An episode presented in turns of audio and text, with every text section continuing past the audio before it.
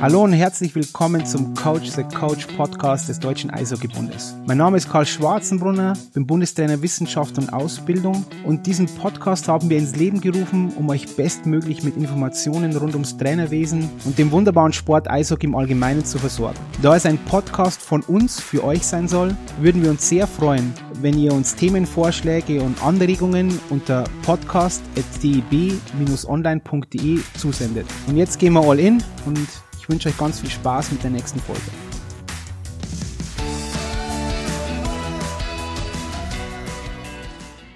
Hallo und herzlich willkommen zu einer neuen Folge des DEB Podcasts Coach the Coach. Dieses Mal wieder in einer Dreierkonstellation und zwar mit der Stimme der Nation, der Julia Eisenrieder und mit Dr. Martin Hjorn. Martin, hallo, wie geht's dir und wo erwischen wir dich gerade? Ja, erstmal herzlichen Dank äh, für die Einladung zu eurem Podcast und ja, ihr erwischt mich gerade in meinem Arbeitszimmer im Homeoffice. Das wo ist? Wo ist dein Arbeitszimmer, Martin? In Berlin. In Berlin, in der Hauptstadt, natürlich, ja. in der Hauptstadt. Martin, erzähl uns vielleicht mal ein paar, paar Dinge über dich. Stell dir mal kurz vor, wie es dir, ähm, was du so machst eigentlich, ja, unseren Hörern und Hörerinnen. Ja, also vielleicht etwas äh, zu meiner Person dann. Also viele werden wahrscheinlich nicht wissen, dass ich auch einen äh, südkoreanischen Namen habe, nämlich äh, Jongbom. Alle kennen mich unter dem Namen Martin. Ähm, vielleicht, das ist eine lustige Geschichte eigentlich. Äh, meine Eltern sind ja damals als äh, Gastarbeiter nach Deutschland gekommen. Mein Vater kam 1970 als Bergarbeiter nach Deutschland, hat dann äh, dort in der Zeche Oberhausen-Osterfeld gearbeitet unter Tage. Meine Mutter kam 1971 als Krankenschwester in die Bundesrepublik und ähm, waren eigentlich Buddhisten und wussten auch nicht, wie der Hase in Deutschland läuft. Ne? Und da kam eine Frau, die wurde unsere Patentante, eine, eine ich würde sagen, fundamental, fundamentalistische Christin, die uns dann in die Kirche mitgezogen äh, hat und gesagt, okay, lasst alle Kinder taufen. also das kann man ja als Zwangschristianisierung sehen, wie auch immer. Oder ja, so, so ähm, haben wir dann auch deutsche Namen alle bekommen. Meine Schwester heißt, meine ältere Schwester heißt Julia, auch Julia. Und dann meine jüngere Schwester Simone und äh, Martin. Ein koreanischer Name, wie gesagt, Jongbom eigentlich. Aber warum ich das erzähle, ja, die, ähm, weil das, äh, diese Migrationsgeschichte ist ja ein Teil meines Konstrukts, meiner Identität. Die Migrationsgeschichte ähm, der Südkoreaner in Deutschland ist ja 58 Jahre alt mittlerweile in diesem Jahr. Aber bedauerlicherweise ist diese Geschichte nur wenig bekannt in, in, im kollektiven Gedächtnis unseres äh, Landes. Und ja, ich bin ähm, ehemaliger Eishockeyspieler und habe im Jahr 2010 dann den Verein Hockey is Diversity gegründet. Das in Kürze. Springen wir da gleich mit drauf, weil unsere Hörerinnen können es leider nicht sehen, aber dein virtueller Hintergrund zeigt ja auch das Logo von Hockey is Diversity. Und vielleicht kannst du unseren Hörerinnen einmal erzählen, ähm, was genau dahinter steckt hinter Hockey is Diversity, äh, das du ja 2010 mit, äh, mit Peter Goldbach dann gegründet hast. Ähm. Ja, ich äh, vielleicht ähm, etwas über die Beweggründe. Als äh, Eishockeyspieler mit südkoreanischen Wurzeln ist eigentlich eine Seltenheit. War ich selber oft Zielscheibe von rassistischen Beleidigungen, die ich auf und neben dem Eis erdulden musste. Also angefangen vom, vom Amateurbereich bis hin zum Seniorenbereich. Und äh, so, so schön die Wiedervereinigung auch war für das Land, sportlich gesehen war es für mich immer schwierig, gerade im Osten zu spielen, denn ich wusste, dass äh, mich dort rassistische Beschimpfungen von Spielern der gegnerischen Mannschaft, äh, Eltern, aber auch vom Betreuer erwarten, also wie Schlitzauge oder Japse, Fiji oder Spiel doch auf dem Maisfeld. Und ich bin mir sicher eigentlich, dass die Schiedsrichter das mitbekommen haben, aber damals entschied man sich dafür, nicht einzugreifen. Aber auch im Seniorenbereich beim DL-Spiel in Augsburg erinnere ich mich, wie die Fans asiatische Gerichte nach mir riefen, also nicht nur riefen, sondern schrien und dabei herzhaft lachten. Und äh, ich muss sagen, das hat mich nicht kalt gelassen. Das geht schon richtig unter die Haut. wenn tausende Menschen äh, dich auslachen und dir damit sagen, du bist nicht Teil dieses Spiels. Äh, in Kassel, auch beim DL-Spiel, wurde ich von, von so einem Security-Mitarbeiter aufgehalten, als ich in die Mannschaftskabine wollte. Ich glaube, das war nach äh, kurzen Warm-up draußen. Also, und dann wollte ich rein und dann befragte der mich, welche Funktion ich im Team habe. Kein, kein anderer wurde aufgehalten, außer meine Person, weil der, der konnte sich einfach nicht vorstellen, dass einer, der asiatisch aussieht, Eishockey spielt. So eine Art, ist ja eine Art Mikroaggression, wie man das äh, beschreiben würde. Aber es gibt noch viele weitere Beispiele, die ich hier nicht alle äh, chronologisch aufzählen möchte. Aber all diese Beschimpfungen, wie ich auch vorhin erwähnt habe, die sollten mir einfach zu verstehen geben, dass einer, der so aussieht wie ich, nicht Teil dieses Sports ist und aber gerade dieser Aspekt, diese ewig gestrige und ignorante Denkweise hat mich als Player of Color extrem geärgert und diese Erfahrungen haben mich auch weit nach Spielende beschäftigt, auch wenn wir mit dem Bus unterwegs waren äh, und ich sowas erlebt habe, dann, dann ich weiß, ich alle anderen schliefen oder so, aber ich, ich war hellwach, weil mich das extrem beschäftigt hat. Und es gab dann zwei Optionen für mich. Entweder ich kehre dem Sport den Rücken zu oder ich gehe die Sache an. Und ich entschied mich für Letzteres, weil ich mich geweigert habe, das Eisstadion diesen ewig gestrigen zu überlassen, weil Eishockey ist auch meine Heimat. Ich bin Teil dieses Spiels. Und das war die Geburtsstunde von Hockey is Diversity. Und zu unseren Zielen möchte ich sagen, unser Ziel ist es, jegliche Form von Rassismus und Diskriminierung zu bekämpfen. Wir wollen Eishockey zu einem inklusiven Ort gestalten, der alle willkommen heißt, unabhängig von Nationalität, Hautfarbe, Geschlecht, Ethnie, körperlicher Beeinträchtigung oder, oder Religion. Mit unserem Verein wollen wir auch zur Schaffung einer antirassistischen und antidiskriminierenden Willkommenskultur im Eishockey beitragen. Das ist, ja, ich will jetzt nicht näher auf die Projekte eingehen, aber so erstmal die Zielsetzung von unserem Verein. Martin, ähm, ich möchte auf deine Vita noch mal kurz eingehen. Wie bist du zum Eishockey gekommen? Weil das ist für mich ähm, jetzt, äh, ich glaube, für, für viele, die jetzt zuhören, ähm, ein sehr interessanter Punkt. Wie bist du zum Eishockey gekommen? Weil du hast ja vorher an sich hast ja was Wahres angesprochen, ja. Es ist einfach nicht viele, wie du gesagt hast, People of Color, ist in, in diesem Sport, ja. Wie bist du zum Eishockey gekommen? Das war eigentlich zufällig. Okay, man kann sagen, Krefeld ist ein, ähm, ein, ein Eishockey-Standort, aber zu der Zeit, ich bin ja 79er ähm, Jahrgang und Bester Jahrgang. damals, ja, also da, ich muss sagen, da muss ich echt sagen, 79er Jahrgang von der, von der Nationalmannschaft. Wir haben, glaube ich, ganz kurz äh, ein anderes Thema, aber da, wir haben, glaube ich, drei Ärzte, ein paar Rechtsanwälte und einen Harvard-Professor mit Oliver Jonas. Also ich glaube, das ist ein sehr guter Jahrgang.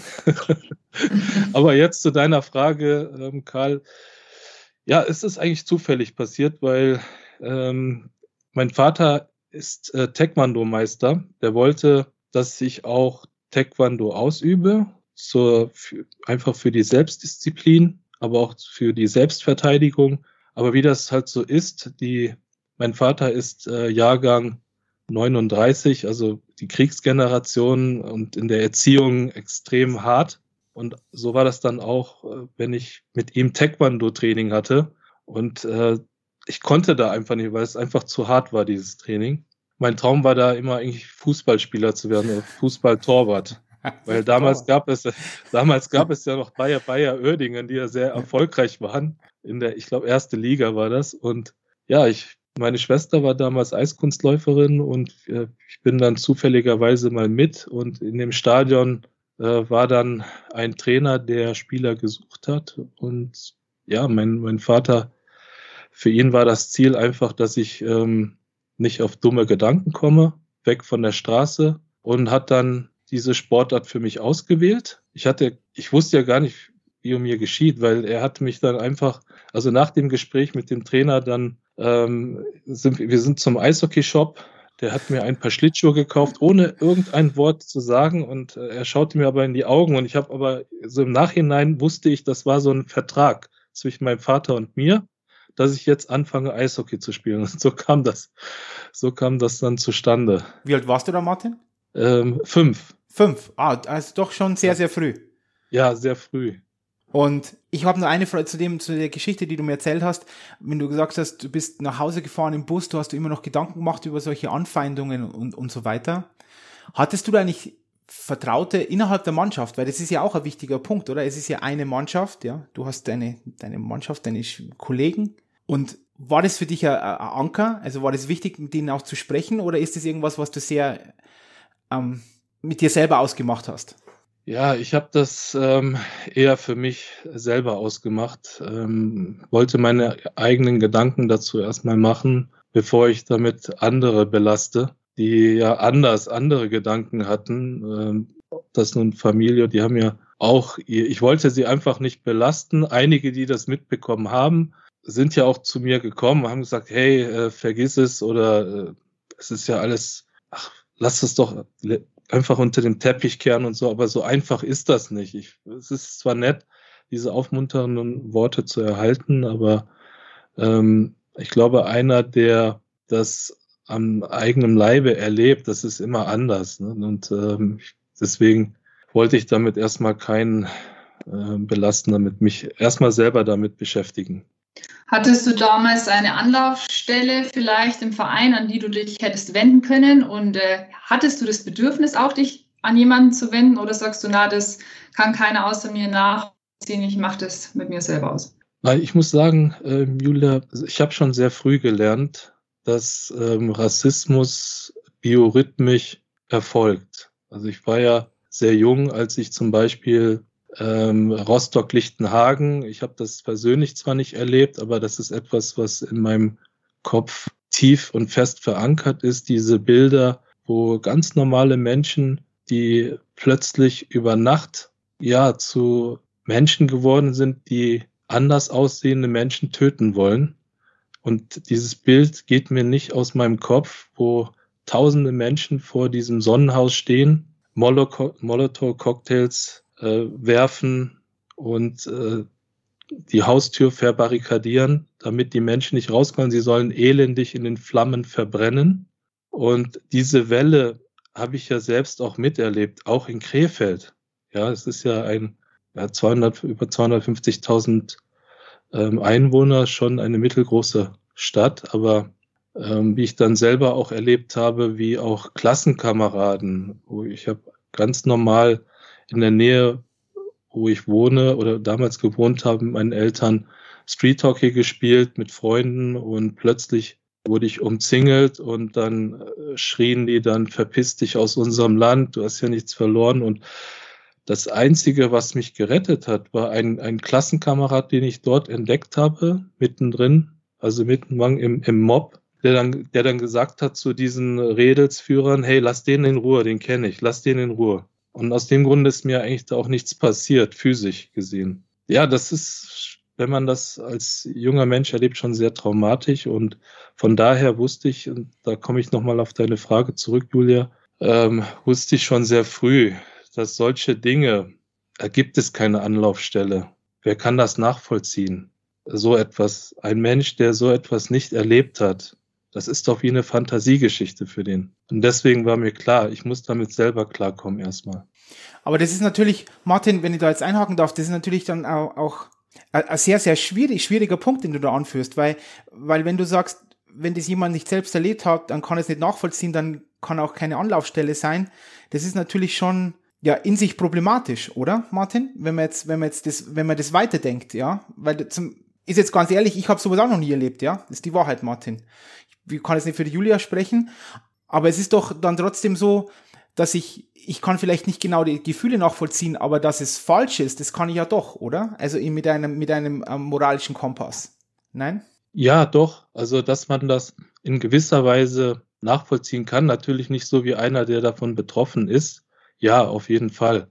Aber ich denke, da war ich auch sehr jung noch, als ich diese Dinge erfahren habe im Jugendbereich. Natürlich im Seniorenbereich ist es etwas anders gewesen, aber ich glaube, die Zeit war einfach auch noch nicht reif. Hm, okay, verstehe. Ich glaube, einfach durch die Black Lives Matter Bewegung, die wir erlebt haben, ähm, gibt es eine gewisse, ja, eine gewisse, äh, wie soll ich sagen, man hört zu in einem gewissen Maße. Und damals war es halt nicht so. Damals mit der, mit den 90ern, Anfang der 90er war das sehr schlimm. Also mit Rostock, Lichtenhagen, Mölln, Solingen, Hoyerswerda, all diese Dinge, die passiert sind. Ähm, ich erinnere mich, dass auch ähm, Neonazis, damals konnte man die ja noch erkennen an, anhand der Kleidung, ne? Springerstiefel, also ganz klischeehaft, äh, Bomberjacke, Glatze und sowas, ja. Äh, waren auch im Stadion zu sehen, in Krefeld oder in, in Berlin und so weiter, ja. Das ist das. Von daher, die Zeiten haben sich etwas geändert. Und äh, weil du gerade den Faktor Zeit ansprichst, dann kommen wir mal zur nächsten Frage, nämlich wenn du jetzt damals nimmst und heute und deine Tätigkeit seit der Gründung bei Hockey's Diversity, würdest du sagen, es gab Entwicklungen und wenn ja, welche? Und vielleicht gab es ja auch positive. Ja, also Fakt ist, wir existieren seit 2010 und wir haben wirklich zehn Jahre benötigt, um in der deutschen Eishockey-Welt Gehör zu verschaffen und auch in gewisser Weise sichtbar, sichtbarer zu werden und auch nicht mehr ignoriert zu werden. Und das leider erst nach dem Vorfall zwischen äh, Senna Okolazzo und Daniel Pieta. Äh, wie ihr wisst, dieser Fall hat ja auch international Schlagzeilen, äh, hat ja für internationale Schlagzeilen gesorgt. Sensibilisiert wurde das ja auch durch die Black Lives Matter Bewegung. Die Medien waren ja auch sehr präsent, was diese Thematik anbelangt. Aber ich muss sagen, es gab genügend rassistische Vorfälle, die Players of Color erfahren haben, die vielleicht nicht auf DEL-Niveau gespielt haben, die aber nicht diese mediale Aufmerksamkeit äh, erhalten haben, wie der Pieter Akolatze-Fall. Das war ja begünstigt durch diese Black Lives Matter-Bewegung. Und das gilt auch für die Gegenwart. Von daher, ähm, wir sind am Anfang unserer Arbeit und zum Teil erlebe ich oder erleben wir immer noch also eine Kultur der Verharmlosung, ähm, eine Kultur des Wegschauens, aber dem müssen wir ein Ende setzen. Denn und den Anfang für diese Entwicklung haben wir mit der Partnerschaft mit der DL vollzogen. Wir wollen gemeinsam äh, an dieser Thematik arbeiten, aber nichtsdestotrotz äh, liegt noch viel Arbeit vor uns und wir von Hockey's Diversity hoffen natürlich auch, dass wir mit dem DEB äh, so eine Art langfristige und nachhaltige Partnerschaft eingehen können wie mit der Penny DEL. Martin, ich möchte jetzt auf was eingehen, auch wenn das jetzt ein bisschen philosophisch ist, aber es ist ja eigentlich fast auch schon ein bisschen erschreckend, weil du hast ja jetzt gesprochen, dass die Zeit jetzt reif ist. Also könnte man ja sagen, das ist momentane Zeitgeist, ja. Denkst du oder hast du die Befürchtung, dass dieser Zeitgeist auch wieder abebbt? Weil das ist ja die, die Konsequenz. Wenn man, wenn man, wenn es eine Zeitgeistfrage ist, dann kann es sagen, jetzt ist es okay und in fünf Jahren ist es wieder vollkommen irrelevant, ja, weil wir alle so schnell irgendwie lebig sind. Hast du die Befürchtung? Weil das, das ist die Konsequenz und ja. das ist ja keine schöne eigentlich, wenn man es weiterdenkt. Ja, du hast da äh, vollkommen recht, Karl, weil, und ich habe ja in meinem Gastbeitrag für euch auch geschrieben, ich ähm, gehe mit meinen Migrations- oder mit meiner Migrationsgeschichte, mit meiner äußerlichen Migrationsgeschichte, äh, gehe ich schlafen, ich wache morgens damit auf. Das Problem ist nicht weg. Aber die Menschen, die an diesen Macht- und Entscheidungspositionen sind im Eishockey, die sagen, ähm, die von Rassismus nicht direkt betroffen sind, ja, die vielleicht während ihrer Arbeitszeit sich äh, mit dieser Thematik auseinandersetzen, die aber nachdem um 18 Uhr Feierabend ist, nach Hause gehen und ein anderes Leben führen, wo diese Rassismus-Thematik kein Thema ist. Ja, die Gefahr ist da, auf jeden Fall. Und wenn man sich das ja auch anschaut, die, die Strukturen vom ähm, internationalen Eishockeyverband angefangen bis, bis äh, DL-Vereine, DL2-Vereine, äh, selbst auch der DEB. Ähm, ich hoffe, ihr nehmt mir das nicht übel, aber ja, da ist halt diese, diese Betroffenheit, die nicht da, dieses, wo man sagt, diese Thematik aufgrund dessen äh, wird nicht, ja, wird nicht vergessen, sondern es wird weiter behandelt. Also ich gebe dir da recht, Karl, die Gefahr ist auf jeden Fall, Fall da, dass wenn, wenn ähm, die Thematik abebbt, medial, äh, dass dann auch äh, dann die Wichtigkeit dieser Thematik dann auch vielleicht äh, an zweiter Stelle kommt oder an dritter Stelle und so weiter. Und denkst du, Entschuldigung, Julia, jetzt muss jetzt noch eine Frage, da muss ich eine Nachfrage. Entschuldigung, Julia. Ähm, Martin, wenn jetzt der Sport, jetzt gehen wir mal in diesem wir reden ja oft vom Sport per se, aber jetzt sehen wir mal kurz äh, wirklich ganz spezifisch über Eishockey. Mm, wenn der, der Sport anders geprägt wird, also sagen wir, der würde jetzt in, in Japan noch populärer, in Korea noch populärer, in, äh, weiß ich nicht, irgendwo, in, in sage ich jetzt ganz, in Südafrika noch populärer oder was auch immer. Denkst du, dass das auch einen, einen großen Einfluss hätte auf das Ganze? Weil man schaut, man sieht ja, nehmen wir mal die NHL und schauen wir mal dort, ähm, äh, farbige Spieler und nehmen wir dann ähm, Basketball, ähm, Baseball, ähm, ähm, Football und so weiter. Das ist natürlich ein Riesenunterschied, muss man ja ganz klar sagen. Ja, das ist ja die, die Sportart mit den wenigsten, ähm, ja, sagen wir mal, People of Color, um das mal so zu umschreiben. Denkst du, dass das auch, dass die Sportart, wenn sich die verändert, dass das auch einen sehr positiven Einfluss hat?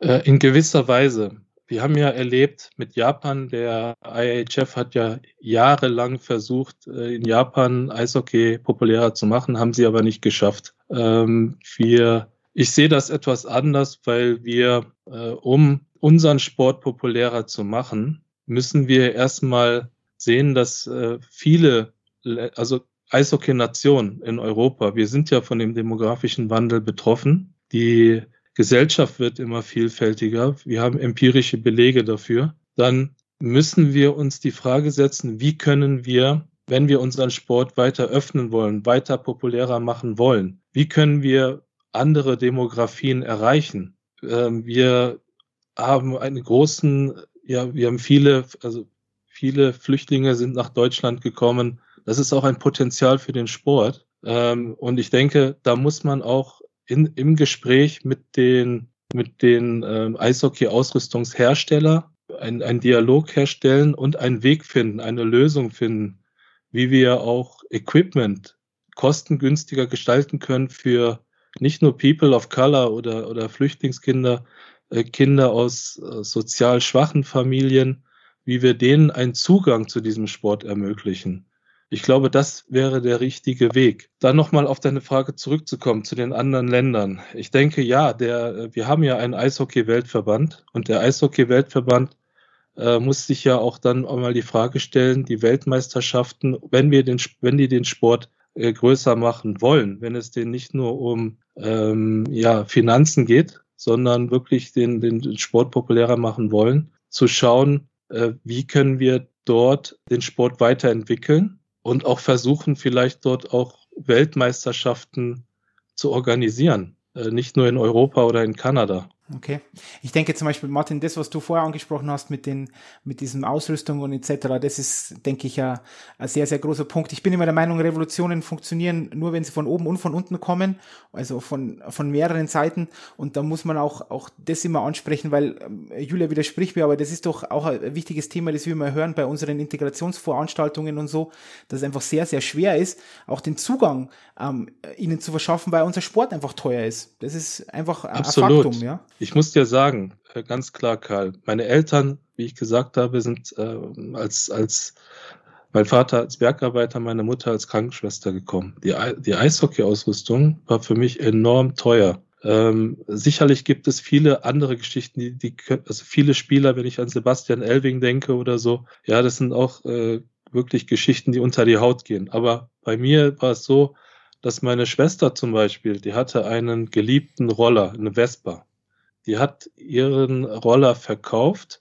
damit ich für die nächste Saison ein paar Handschuhe hatte und ein paar vernünftige Schlittschuhe. Du weißt ja, Schlittschuhe sind das A und O eigentlich und die sind extrem teuer. Und wir müssen da einen Weg äh, finden, wenn wir nachhaltig, nachhaltig über unseren Sport denken, unseren Sport populärer und größer machen wollen. Weil wir, ich, ich höre nur Gemeckere auf sehr hohem Niveau, aber ich sehe kein Handeln. Und das Handeln wäre, sich an den Tisch zu setzen, einem runden Tisch, mit den, mit den äh, Manufacturers und zu sagen, hey, lasst uns einen Weg finden, wie wir diesen Sport günstiger machen können. Dass es ein Win-Win-Situation, also so eine Win-Win-Situation wird für, für beide. Jeder hat gewonnen. Wir können unseren Sport größer machen. Ihr habt etwas davon. Wir gewinnen neue Demografien. Das wäre sehr wichtig. Bin ich dabei. Julia? Okay, jetzt stellen wir uns mal vor, wir hätten die Frage von Karl weiter hinten gehabt. Ich würde nämlich jetzt mal gerne auf dieses Thema Sportverbände eingehen. Danke, ja. Karl, super Timing. Weil du die IHF zum Beispiel auch angesprochen hast. Ähm, ja. Meine Frage an dich, wie nehmen, jetzt nehmen doch die IHF an, her, wie nehmen die sich denn des Problems des Rassismus in deinen Augen an und nehmen sie sich überhaupt dem Thema an? Da muss ich ganz klar sagen, da sehe ich, also bei den, bei den Sportverbänden muss ich ganz klar sagen, außer beim Fußball, ähm, die FIFA oder UEFA, okay, das ist halt debattierfähig, ob man sagen kann, das ist wirkliches, authentisches Engagement, aber zumindest machen sie etwas. Beim Fußball sehe ich, sehe ich, dass Engagement da ist, aber von dem Weltverband fast gar nichts. Also ich sehe kaum bis halbherziges Engagement gegen Rassismus bei den internationalen Sportverbänden. Vielleicht liegt das auch daran, dass die sagen, äh, das ist ähm, etwas, was die, was die nationalen Verbände äh, machen müssen oder äh, angehen müssen. Ähm, aber nichtsdestotrotz würde ich sagen, es liegt, wenn halbherziges Engagement vorliegt, mehr vornehmlich Symbolpolitik, also Symbolpolitik. Und für mich hat das fatale Folgen für Players of Color, die, die von Rassismus betroffen sind. Und die internationalen Verbänden haben hier eine absolute Bringschuld. Sie müssen gewähren, dass unser Sport für alle offen ist, unabhängig von, von Ethnie, Hautfarbe, Religion, Gender oder körperlicher Beeinträchtigung. Und es ist wichtig, dass diese Entscheidungsträger und, und Menschen in Machtpositionen unseres Sports nicht in Legislaturperioden wie etwa Bundestagsabgeordnete denken, oder in, in welchen höheren Positionen kann ich, kann ich noch kommen, wenn ich nicht anecke, mich anpasse, sondern wirklich Verantwortung zu übernehmen, um systemische Veränderungen voranzutreiben. Wenn man sich die Struktur vom Internationalen Eishockeyverband anschaut, vom, vom Council, wo der Franz ja auch drin ist, da sind ja äh, bis auf zwei Frauen, sind es ja meistens alte Herren, die da, die da drin sitzen, kaum Diversität dort vorhanden. Und da frage ich mich, auch in diesen Ländern ist doch auch eine, auch der demografische Wandel, dort wird es doch auch bunter. Wieso reflektiert sich das nicht in diesen Strukturen? Und ich finde, dass, dass jeder dieser Entscheidungsträger, der hat Verantwortung, unsere Sportwelt ein Stück weit besser zu hinterlassen, wie er es vorgefunden hat das zum Ersten, dass Gleichberechtigung und Inklusion gelebt und sichergestellt sind und in ihren Verbandsstrukturen den Stand der heutigen, unserer immer bunter werdenden Welt integriert wird. Ich frage mich sonst, warum will, sonst will man Führungskraft werden? Warum sonst will man dort in so einem Council sein oder IAHF President? Warum will man das sein, wenn man diese Veränderung nicht möchte? Das zu deiner Frage, Julia. Jetzt muss ich wieder kurz nachfragen, Martin, da möchte jetzt kurz der Anwalt des Teufels sein, weil ich, ich, ich stimme dir da zu 100% zu. Ich habe vorher schon gesagt, von oben, von unten. Es muss natürlich auch sein, weil du hast am Anfang was sehr Wichtiges gesagt, finde ich persönlich. Martin, du hast gesagt, es gibt zwei Möglichkeiten für mich. Entweder ich, ich drehe mich um und das war's für mich und ich vergesse das Ganze in Anführungszeichen. Oder ich engagiere mich und mache was. Ja. Ähm, um, um dann auch in so ein Council reinzukommen oder Führungsposition, du musst natürlich das auch wollen, oder? Martin, das muss man auch sagen. Es, die, die, auch diese, ja, nennen wir es wieder diese People of Color, die möchten, müssen dann natürlich auch diese Führungsposition wollen und, ja, mit Sicherheit diese einfache Position, also, ja, diese nicht immer oft einfache Gegenposition auch einnehmen wollen. Weißt du, was ich meine, Martin? Also, dass das eben auch wieder von ja. unten, von oben, du musst die Möglichkeiten schaffen, dass sie dorthin kommen können, aber dann brauchst du natürlich auch Menschen, die das wollen und sagen, nein, der einfache Weg wäre vielleicht, ich drehe mich um, aber nein, ich, ich, ich gehe da jetzt rein, auch wenn es weh tut und ich mache Veränderung, so wie du ja das beschrieben hast, Martin. Ja, aber wir, wir wissen ja, wie die Welt äh, tickt, äh, Karl. Also die Eishockey-Welt kann wunderschön sein, wunderschön solidarisch. Die Eishockey-Welt kann auch extrem, extrem gemein und fies sein. Und ich muss da sagen, die Menschen, die wirklich Veränderung wollen, aber es nicht gewollt ist, was, warum, weil es Konsens nicht erreicht oder wie auch immer. Wir, wissen wir ganz genau,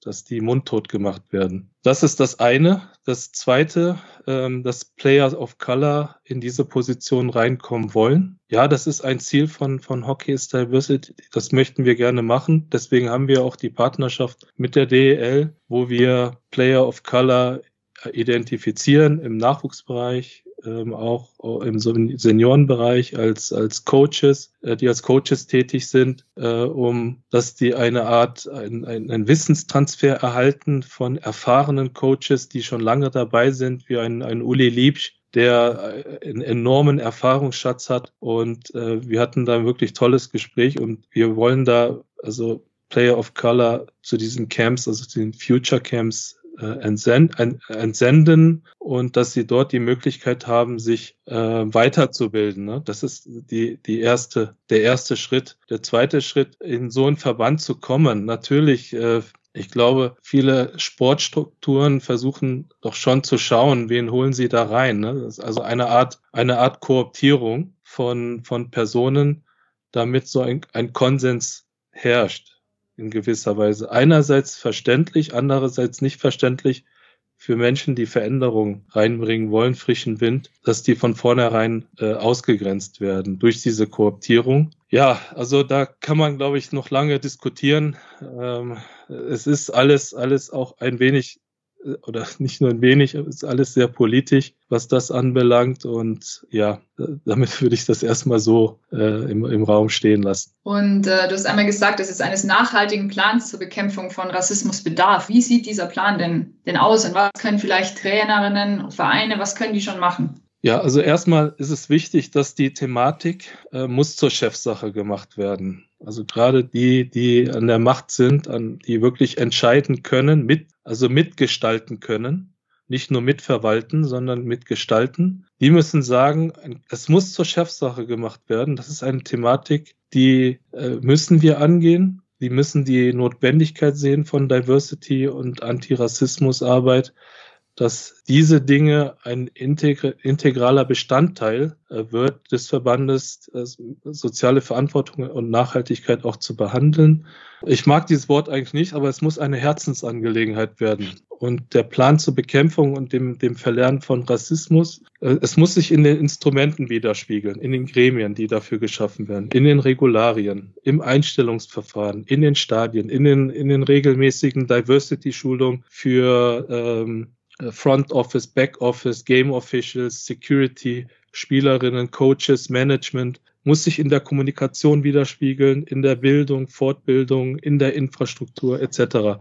Wir haben ja gesehen, beim, beim äh, nicht nur beim äh, Pieter Akolatze-Fall, auch, aber auch beim Fußball gab es ja einen Vorfall äh, bei, äh, bei dem Verein äh, Union Berlin, wo es zu einem anscheinenden rassistischen Vorfall kam äh, und der Pressesprecher dann gesagt hat, ja, es ist aber sehr schwierig für den äh, weißen Spieler rassistisch zu sein, weil er mit einer schwarzen Frau äh, liiert ist. Aber und das zeigt mir einfach, dass das so oberflächlich und so dumm ist, auch von ihm so etwas zu sagen. Äh, nur weil er mit einer schwarzen Frau liiert ist, behauptet er, kann er keine rassistischen Handlungen tätigen. Das sagt mir schon alles. Das ist einfach nur, nur äh, oberflächlich und unauthentisch. Ja, wie gesagt, im, im Groben muss sich das alles in dem, was ich gesagt habe, in der Infrastruktur einfach widerspiegeln. Ich denke, Martin, das, da möchte ich kurz darauf eingehen, weil das, denke ich, ist ganz, ganz wichtig. Das hört man so oft oder ja, ich habe doch ich habe doch Freunde, die die homosexuell sind oder ich habe doch ich, deswegen ist, kann ich nicht homophob sein. Ich habe doch ähm, ja, ich kenne sehr viele farbige Menschen und deswegen ist es alles kein Problem. Das ist für mich ja sehr, sehr, ja, ich, ich verstehe die Argumentation immer nicht, nicht wirklich, ja. Also das macht für mich jetzt keinen Sinn. Ich kann ja trotzdem, nur weil ich jemanden kenne, heißt es noch lange nicht, dass ich dann andere Menschen, die ich vielleicht nicht so toll finde, ähm, dann, ja, nennen wir es mal, diskriminiere oder eben mit ähm, ähm, beleidige. Das ist für mich auch ein sehr, sehr schwieriges Argument, das für in die Tiefe nicht nachvollziehbar ist. Also, weil das, wenn man es nur, das braucht man nur einmal den Vorhang aufziehen und dann sieht man auch schon, dass das ein Problem darstellt. Weil wenn das das Argument wäre, dann wäre wär niemand rassistisch auf dieser ganzen Welt, ja. Weil irgendwie, ich kenne immer jemanden, der, der farbig ist oder, oder homosexuell oder sonst irgendwas, ja. Ja, absolut. Also ich denke, es gibt ja nicht nur also dieses Beispiel, was du genannt hast, sondern auch äh, zum, The zum Thema Rassismus. Äh, die sagen, ja, aber ich, äh, ich gehe jeden Tag zum, zum türkischen Gemüsehändler oder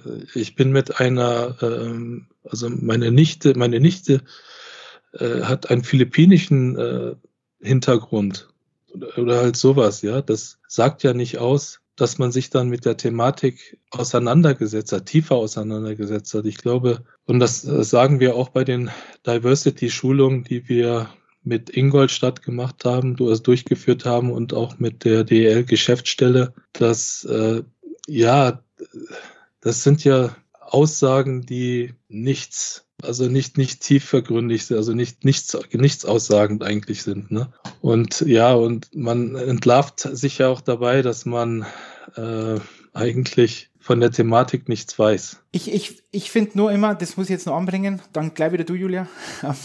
Warte, ich, da kommen wir wieder auf das, was du vorher ein bisschen gesagt hast. Ich, ich bin einfach der Meinung, dass, dass es schon so ist, dass man, dass es schwierig ist für mich nachzuvollziehen, was Rassismus ist, weil ich es nicht erlebt habe. Das ist richtig.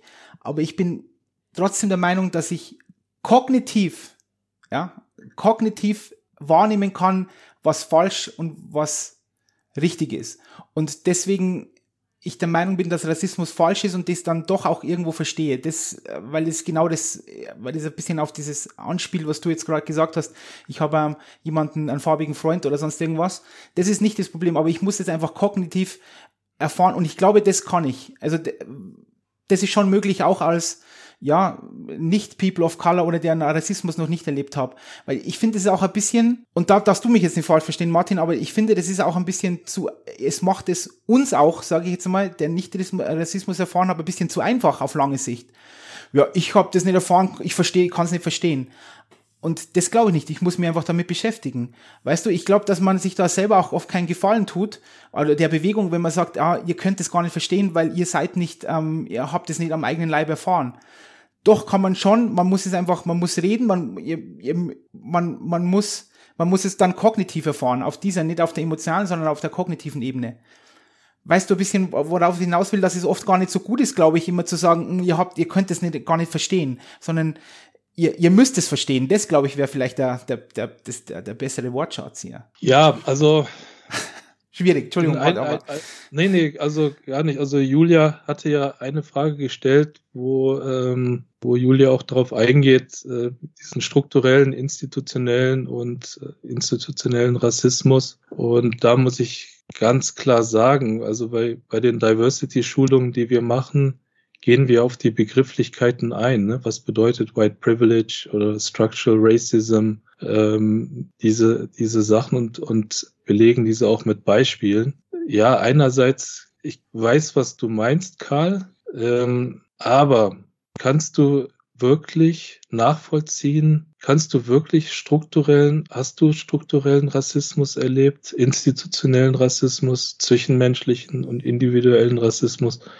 Weißt du, was es bedeutet? Zum Beispiel, wenn, wenn, nehmen wir an, beim DEB, also der Sportverband. Ich denke, okay, vielleicht nicht den, okay, nehmen wir DEB oder ein IHF, wie auch immer.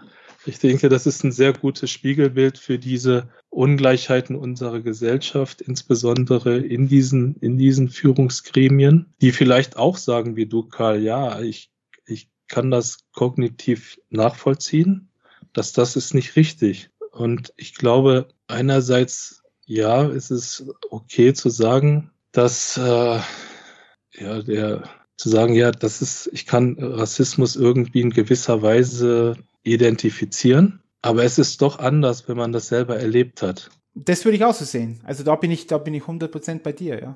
Und wir haben ja empirische Belege. Es ist ja nicht so, dass man das von Hören und Sagen erzählt. Wir haben ja in Deutschland empirische Belege dafür, dass es, dass es diese Ungleichheiten gibt in der Gesellschaft. Wir haben ein sehr diskriminierendes und rassistisches Bildungssystem, was sehr früh gerade Kinder mit Migrationsgeschichte aussiebt. Ich habe es selbst erlebt in, in der Grundschule, dass ich, das war ja, das war ja wie in Berlin Neukölln auf eine Schule zu gehen. Viele, also Gastarbeiterkinder aus verschiedenen Ländern, Türkei ähm, und so weiter. Und gerade die hab, sind dann oft nach der vierten Klasse mussten dann in die Hauptschule oder Sonderschule. Ja, und dann weiß man doch, was dann passiert äh, in der Zukunft. Die haben keine, äh, keine Zukunft, ja. Und dann äh, haben wir, wir haben empirische Belege dafür, dass bei, bei gleicher, das muss man sich mal durch den Kopf gehen lassen, bei gleicher Eignung, Befähigung und Leistung. Und nur weil man einen anderen Namen hat, also Mehmet oder aber ein deutscher Staatsbürger ist, nicht mal zu einem, zu einem Bewerbungsgespräch eingeladen wird, obwohl man, und wenn, wenn man Karl heißt zum Beispiel, Karl Müller, dann wirst du sofort eingeladen, weil da, wenn du die gleichen Eignungen und Befähigungen hast. Ja, und das ist etwas, was, glaube ich, du nicht ganz nachvollziehen kannst. Aber deswegen, genau, ich glaube, ich, genau das ist der Punkt. Ich bin noch nie nicht zu einem Bewerbungsgespräch wegen meinem Namen einge eingeladen worden. Das ist absolut richtig. Aber vielleicht bin ja ich der, der jemanden einlädt zum Bewerbungsgespräch und deswegen muss ich es kognitiv verstehen, weißt du? Ich denke, das ist, ja. das, deswegen brauchen wir uns doch irgendwo alle. Das, das, auf das wollte ich eigentlich hinaus, dass man nicht sagen ja. kann, du kannst es gar nicht verstehen und damit ist die Diskussion beendet, sondern die Diskussion geht ja da erst los. Du, ja, du, du musst es, ja, müssen ist immer so ein großes Wort, aber du solltest es auf alle Fälle verstehen und warum das so ist, damit du genau diesen Fehler nicht machst. Das meinte ich eigentlich, weißt du, dass die Diskussion da nicht ja. aufhören kann. Du kannst es nicht verstehen und dann drehe ich mich um, sondern hey, hör mir zu. Ich möchte gern ja, genau. zuhören und das muss dann von beiden Seiten ähm, kommen. Das war eigentlich mein, vielleicht habe ich das vorher nicht so gut genug ausgedrückt, aber das ist, glaube ich, wichtig, dass die Diskussion weitergehen muss oder der Diskurs und nicht dort aufhören muss, du kannst es nicht verstehen. Nein, absolut. Aber ich glaube, man kann es auch Menschen nicht verübeln, die ihr Leben lang sich rechtfertigen müssen, die jeden Tag mit Alltagsrassismen, Mikroaggressionen zu tun haben, äh, mit rassistischen Handlungen äh, auf Arbeit, in, in allen, in jeglichen Bereich des, des sozialen Lebens sich damit auseinandersetzt. Ich glaube, man kann es dann auch nicht verübeln, wenn dann für einige der, der Zeitpunkt erreicht ist, zu sagen, hey, ich bin einfach nur müde.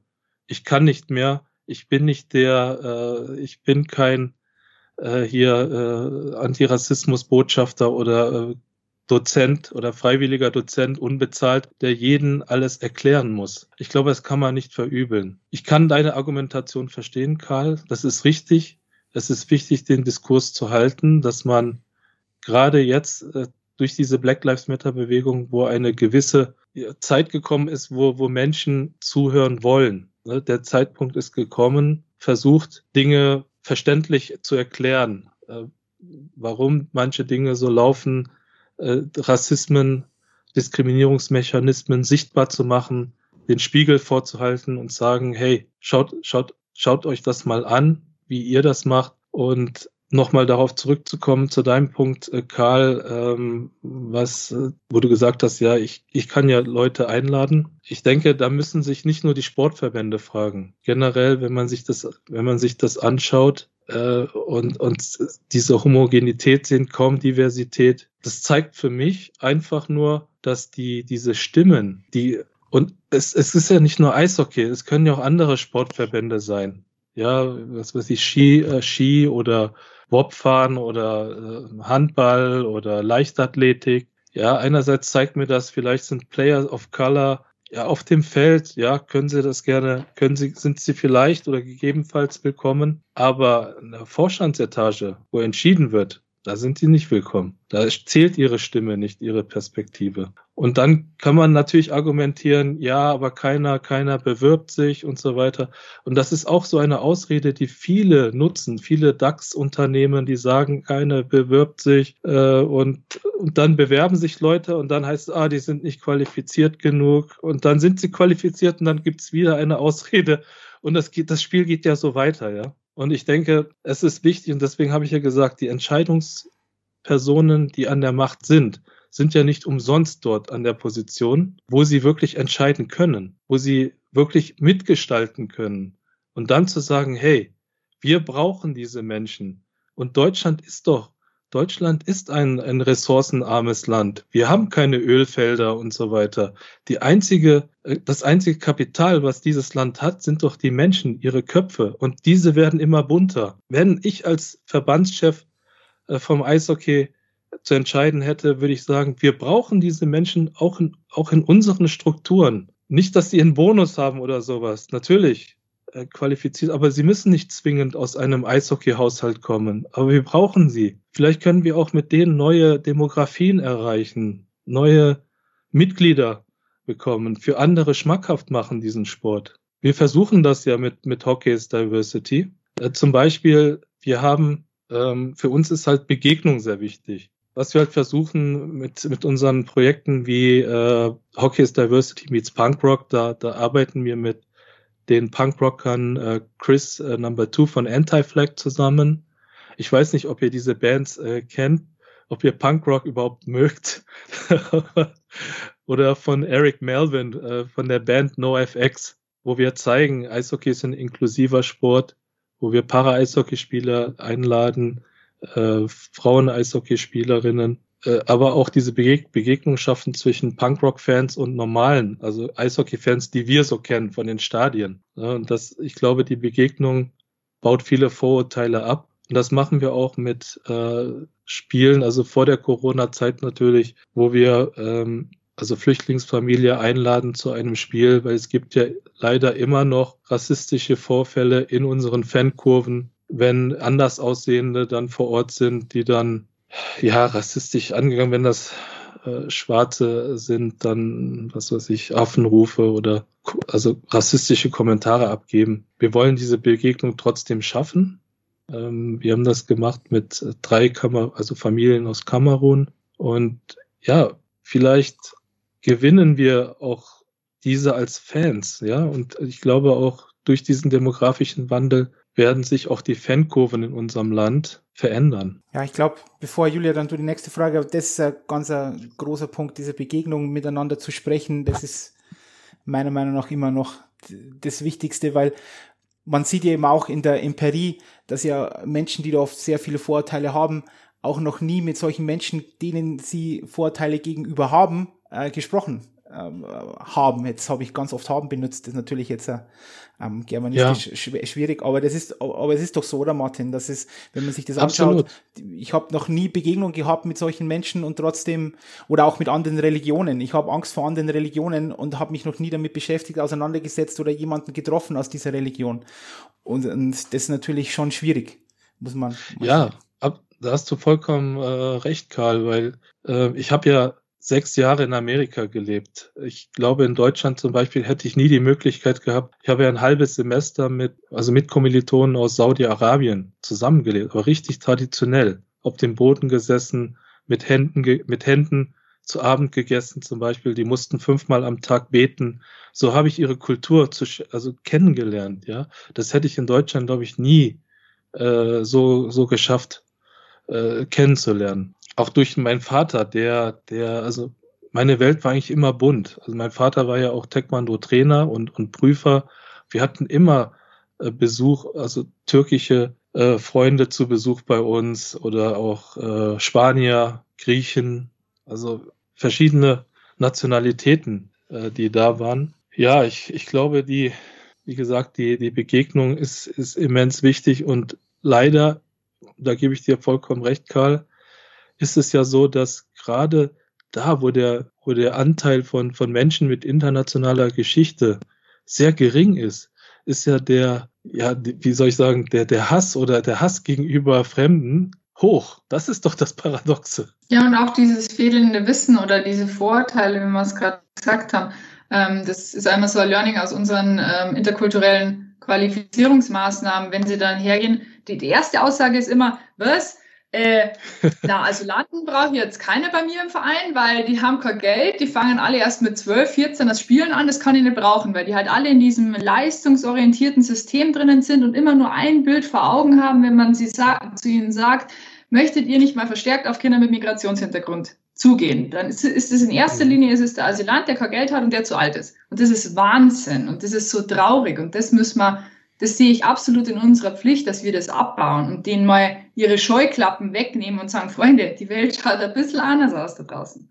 Ja, und ich, wie ich auch vorhin erwähnt, erwähnt habe, äh, Julia, wir, wir kennen doch die Statistiken. Nicht jeder der Tausenden von Jugendspielern wird ein Leon Dreiseitel oder ein Dominik Cahun oder so, ja. Wir, wir kennen diese Statistiken. Wie viele davon werden Profispieler? Ja, und, und dann verstehe ich auch diese Argumentation nicht. Ja, der Fußball nimmt uns so viel Licht weg, der gibt uns keine Möglichkeit, uns irgendwie gesellschaftlich so zu präsentieren, wie wir wollen.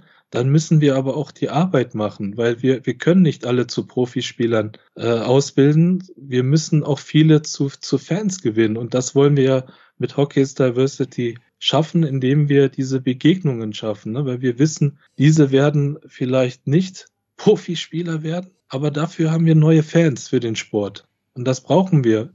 Wenn der Sport wachsen möchte, muss er das machen. Und eben nicht nur Fans, sondern das ist immer, was ich immer sage, sondern du hast Funktionäre, du hast ähm, ehrenamtliche ähm, Mitarbeiter ja. und Mitarbeiterinnen etc. pp. Und dann kommt diese auch diese Diversität von, von ganz alleine. Das ist auch immer der große Punkt. Das ist vielleicht jetzt ein kurzes anderes Thema, aber ich denke, jedes Kind, das bei uns anfängt, Eishockey zu spielen und Freude daran hat, ist ein Talent. Ja, das kann man jetzt halt einfach, um das mal so auszudrücken, ganz plakativ, ist ein Talent. Es hat Freude am Eishockey, ist intrinsisch motiviert, möchte gern bei uns sein, ist ein Talent.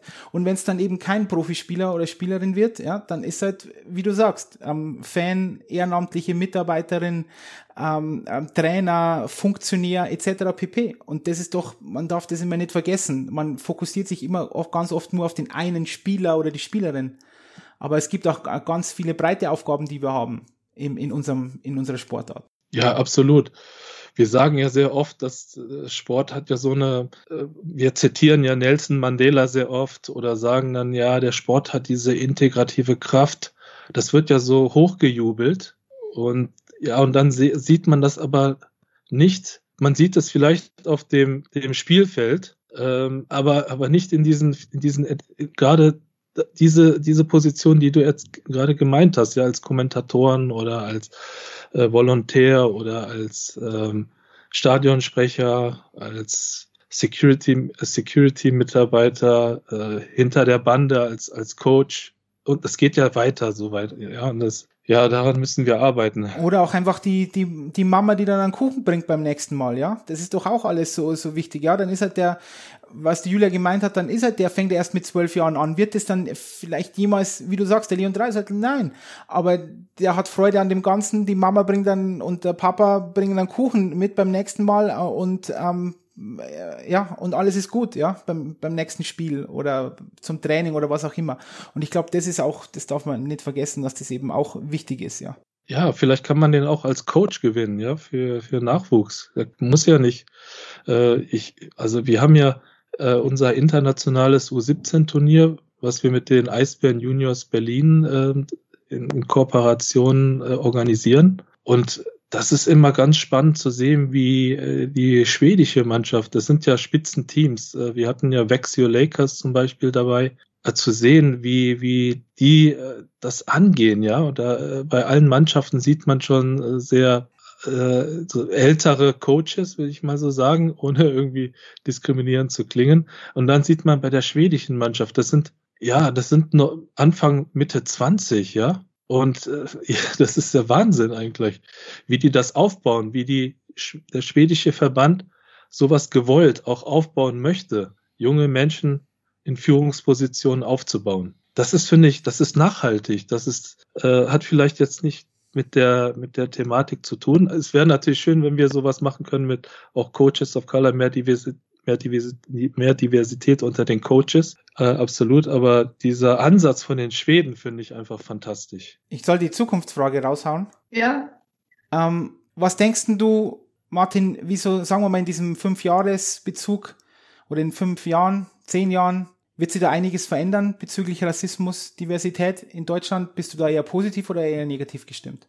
Ähm, ich, ich kann nur äh, so viel sagen, dass ich, ich hoffe, dass die Sportwelt sich dieser Thematik stellt und das aber mit einem ehrlichen und einem authentischen Engagement. Ähm, denn eine Generation von Player of Color, die haben nicht mehr die Zeit, fünf bis zehn Jahre zu warten, bis sich die Dinge ändern. Die Zeit ist jetzt und, und wir von Hockey's Diversity werden unseren Beitrag dazu leisten, unsere Ziele weiterhin konsequent zu verfolgen. Wir hoffen auf Zuspruch äh, von den Eishockey-Teams. Wir hoffen auf Zuspruch auch von euch. Äh, Unterstützung von Organisationen, Verbänden, Spielern, die, die Teil dieser, die Teil der Lösung sein wollen. Ja, Martin, dann ist doch, ist, besser kann man es gar nicht abschließen. Teil der Lösung sein, nicht Teil des Problems. Danke, Martin, danke für deine Zeit und unbesiegbar bleiben. Danke, macht's gut. Vielen Dank euch.